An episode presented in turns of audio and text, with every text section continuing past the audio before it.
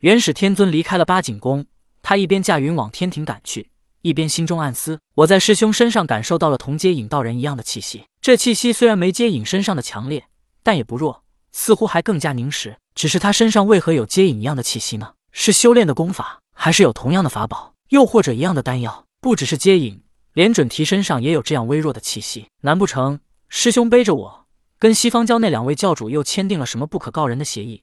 从而获得了一些好处吗？默默思索了一番之后，元始天尊一横心：“师兄啊，师兄，不论你跟西方教达成了什么协议，只是这一切，我都要让你做无用功。”很快，元始天尊便来到了天庭南天门。天庭之上，祥云笼罩，瑞气腾腾。南天门口，南天门几个大字显得飘逸灵动，苍劲有力，让人看起来就是这么矛盾，但却和谐的居于一体。传说这几个字是红军道人亲手写下的。南天门口，两个黄金力士守着。看到元始天尊到来，拦住了他。昊天上帝为三界元首，元始天尊不请自来，需要通报一下。黄金力士通报之后，元始天尊来到了凌霄宝殿，弯腰行礼之后坐了下来。三日后便是姜子牙封神之时，敢问陛下是否需要提前做一番安排？元始天尊问道。封神之后，你何时将打神鞭送来？昊天上帝身为三界之主，他并未多话，提出最直接的要求。他并不在意封神的名单，只要他有打神鞭。这一切就都足够了。陛下，姜子牙是我的弟子，他一心想要成仙，但因为封神的安排，导致他无缘仙道。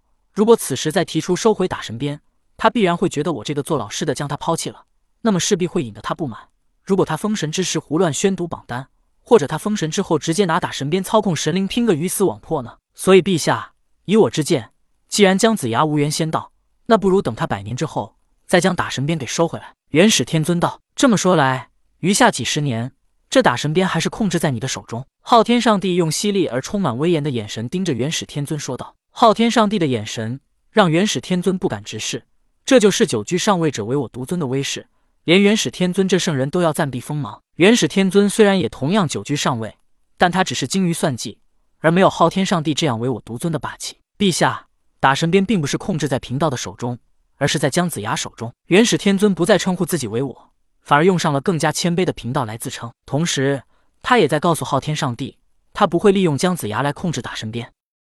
几十年的时间，还会出现什么变故吗？昊天上帝问道。陛下，贫道以为我东方再无什么变故，只是西方让人不放心。元始天尊道。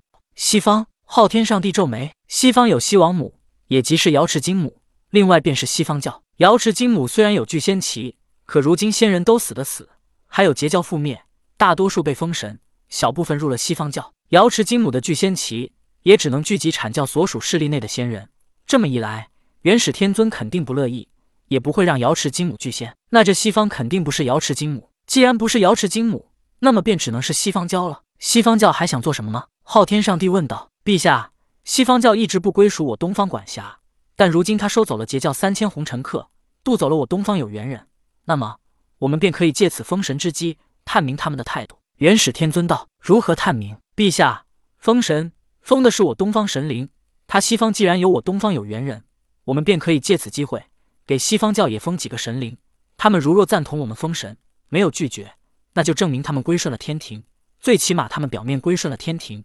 但如果他们直接拒绝，陛下也可借此机会剿灭西方教，将西方也彻底拉入陛下的统治之内。”元始天尊道：“哈哈。”怪不得红军老祖会将封神的任务交给你。很好，这个计划便交给你去实施。昊天上帝大笑道：“是，陛下。”元始答道。之后，元始天尊又说道：“陛下，封神名单，您还需要再看一下吗？”不必了，朕相信你。朕只希望你早日将打神鞭送来。”昊天上帝说道。“送？你真是想多了。那打神鞭都已经和姜子牙融为一体，要送也只能是把打神鞭和姜子牙一起送来。”元始天尊虽然心中这样想，但口中却绝对不会这样说。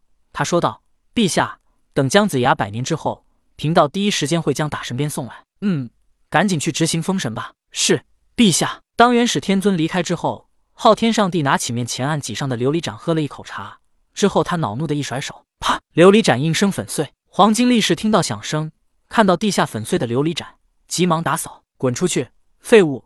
朕要你们何用？”昊天上帝恼怒道。黄金力士被骂，却并没有出去，依旧打扫着琉璃盏的碎片。昊天上帝也知道他没必要跟黄金力士置气，但他气的并不是黄金力士，而是心中怒火无处发泄，不能发在元始天尊身上，只有找个地方发泄了。